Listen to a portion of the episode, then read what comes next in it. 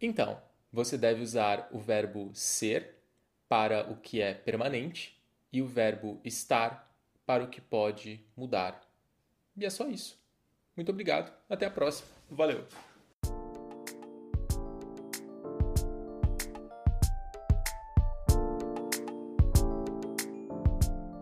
Seja muito bem-vindo e seja muito bem-vinda a mais um Papo Vai. No episódio de hoje, nós vamos falar sobre os dois verbos mais importantes da língua portuguesa: o verbo ser e o verbo estar.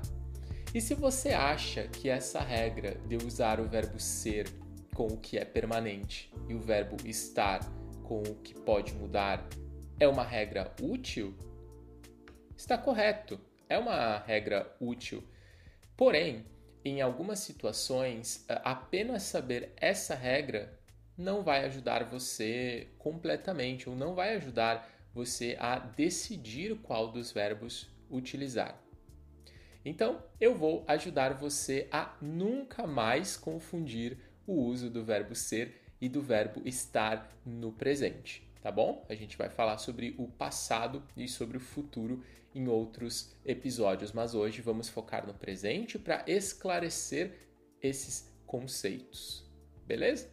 Você não deve pensar uh, no sentido que esse verbo tem naquela frase que você vai falar, mas pense no sentido que você quer atribuir, que você quer colocar naquela frase. Então, você quer dizer que aquilo, aquela situação, aquela característica é permanente ou impermanente?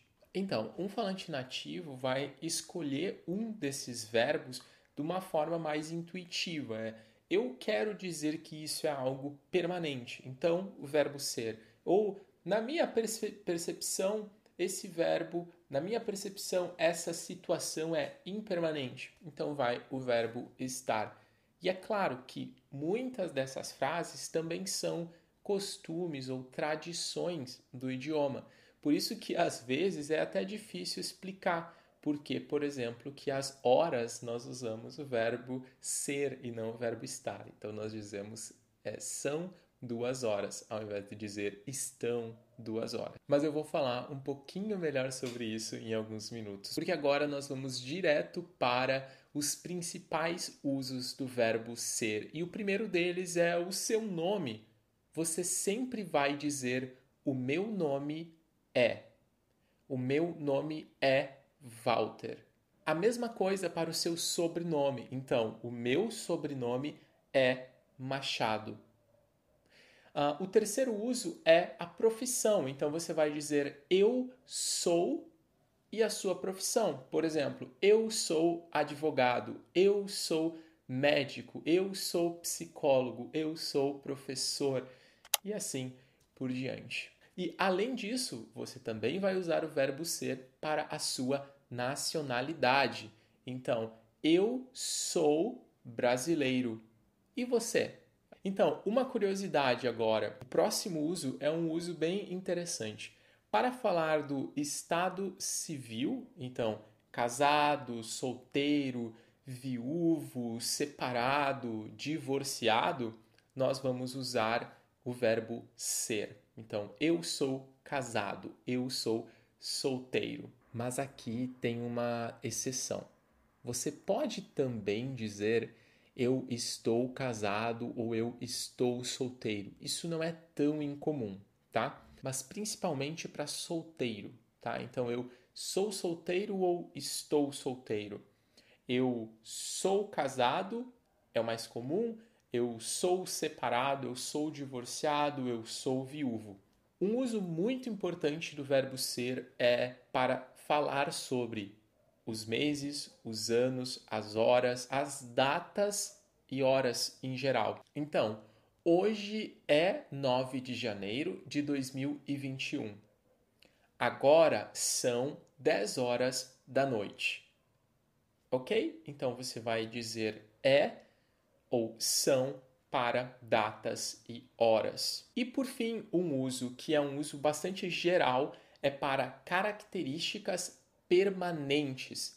Então, quando você pensa essa característica pode mudar? E a resposta é não. Você deve usar o verbo ser. Vamos a alguns exemplos. Aquele prédio é alto. Aquele homem é alto. Aquela mulher é baixa. O avião é muito rápido. Vamos direto para o uso do verbo estar. Primeiro uso é para falar sobre emoções. Então, eu estou feliz. Ela está triste. Eles estão animados. O segundo uso é para falar sobre condições de saúde. Eu estou bem. Ela está saudável. Nós estamos um pouco doentes. Além disso, nós usamos o verbo estar para falar da localização de pessoas e de objetos. Eu estou aqui. Você está aí. O carro está na garagem. Um uso também muito importante do verbo estar é para falar sobre as condições do tempo. Hoje está calor. O dia está nublado. Na verdade, eu não sei, porque eu estou aqui dentro e está nublado lá fora, né? Mas tudo bem, valeu o exemplo. Agora nós vamos para um uso muito importante, essencial, porque você não pode confundir. Uma confusão nesse uso soa um pouco estranha. Então vamos lá. O uso do verbo estar com o gerúndio para fazer os tempos contínuos do português. Então, eu estou ensinando português.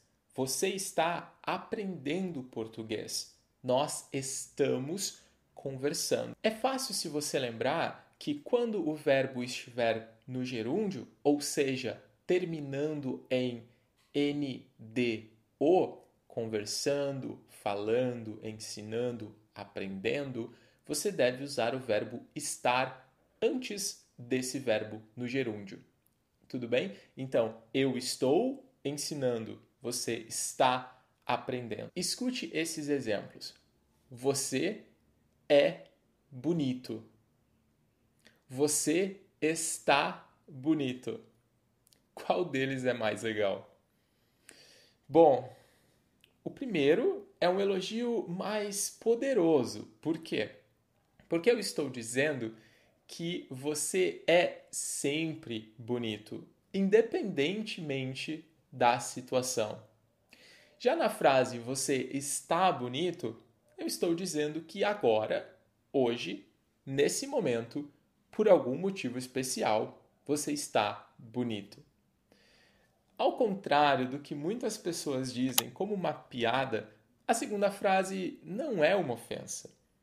Às vezes a gente diz, nossa, você está muito bonita, apenas para dizer que naquele momento uh, talvez uma roupa diferente ou alguma coisa que a pessoa fez no cabelo deixou ela mais bonita, né? Mudou a sua aparência.